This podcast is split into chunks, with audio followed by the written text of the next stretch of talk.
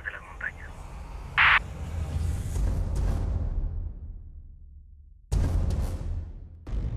Hola amigos, soy Oliver Menezes y estamos platicando acerca del desarrollo del libro Detrás de las montañas. Como platicábamos en el podcast anterior, sí había varias escenas que quedaron fuera, eh, varios capítulos que ya al convertirse en libro quedaron fuera porque pensábamos que no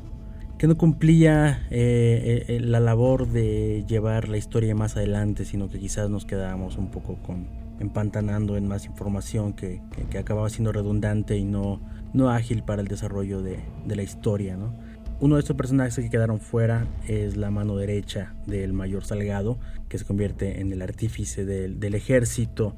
eh, en la búsqueda del secretario del ministro San Martín. Tenía este, este personaje apellidado Pereira, que era como alguien más, alguien como más operativo. Entonces, a la hora de hacer el libro, muchas de las acciones de Pereira las concentré en Salgado y así no, no duplicar, no inflar el, volumen de, de personajes que a lo mejor ya en la extensión total de la obra serían demasiados para seguir si bien son claras cada una de las líneas argumentales, pensé que era mejor, mejor cortarlo. Si bien al final de la, del primer draft de la, del guion, Pereira jugaba un factor muy importante al ser capturado por el, por el narco y era uno de los tokens de negociación y al final lo mataban, creando un cliffhanger entre